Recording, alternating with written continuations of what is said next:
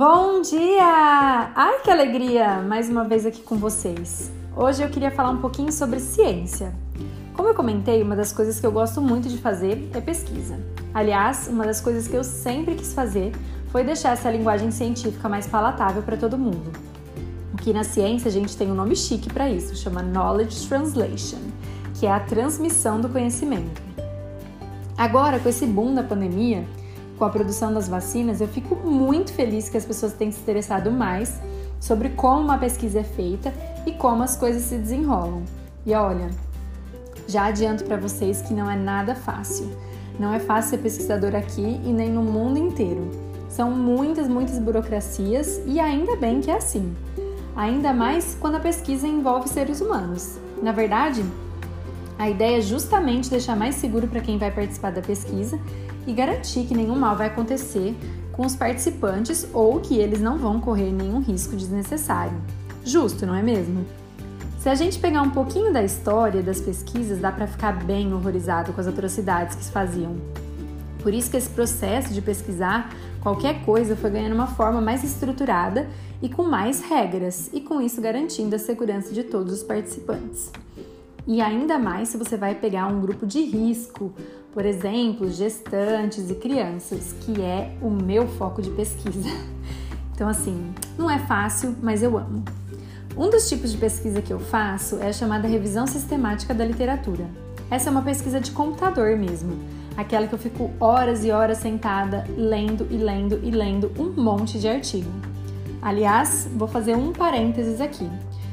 Uma dica bem legal para que eu dou para você que está ficando muito tempo na frente do computador, que eu imagino que deve estar sendo a realidade da maioria das pessoas, é usar um timer. Tem um método que chama Pomodoro, que você fica 25 minutos trabalhando e 5 minutos descansando. E depois de alguns momentos nesse ciclo, tem um descanso mais longo de 15 minutos. E é incrível como a produtividade aumenta e como você mantém o seu sangue circulando. Levantar é muito importante, nosso corpo precisa se mexer. Então, voltando desse parênteses, tem esse tipo de pesquisa que eu faço que chama revisão sistemática da literatura. Essa é uma revisão que pode ser com pesquisa qualitativa, que é aquela pesquisa que vai conversar com as pessoas e ver o que elas têm a dizer, ou quantitativa, normalmente com números.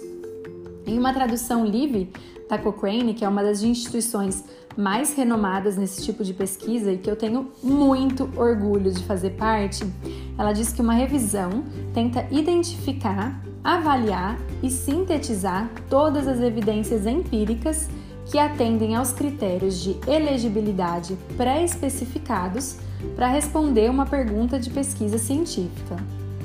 Assim, achei que ficou difícil entender então, basicamente é uma pessoa que tem uma pergunta, uma dúvida, ela quer saber alguma coisa. Por exemplo, vitamina C previne gripe?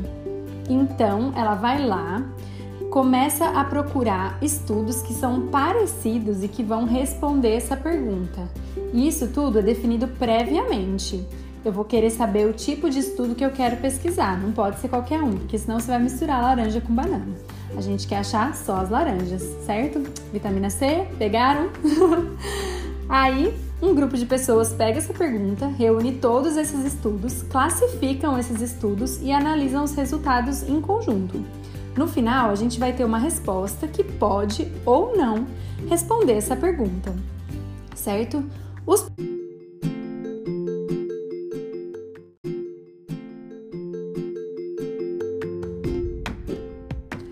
Os resultados muitas vezes são frustrantes, não vou negar, mas a verdade é o que a gente quer saber, é o que se acha que está mais próximo da realidade com as ferramentas que a gente tem naquele momento. É por isso que a ciência muda tanto. Coitado do ovo, né? Vamos combinar que ele já foi muito é, estigmatizado, vamos dizer assim, como faz bem, faz mal, faz bem, faz mal. Mas é assim mesmo, a gente dá a resposta do, com os conhecimentos que a gente tem naquele momento. Então, não estava errado naquela época dizer que o ovo fazia mal, mas hoje já não usa mais isso. Por isso que a gente não tem verdades absolutas. A gente tem uma verdade que a gente tem a maior confiança naquele momento. Deu para entender? Acho que uma frase muito, muito boa que o meu, um dos meus chefes é, me falou foi assim: In science we don't believe, we trust. Então, a gente não acredita na ciência, a gente confia nela. E para mim, essa é a grande beleza das pesquisas. É saber o que a gente faz ajuda a decifrar uma pequena parte da verdade que pode ajudar todos os seres humanos. É isso, minha gente. Eu espero que vocês tenham gostado. Um beijo grande, fiquem com Deus e até a próxima!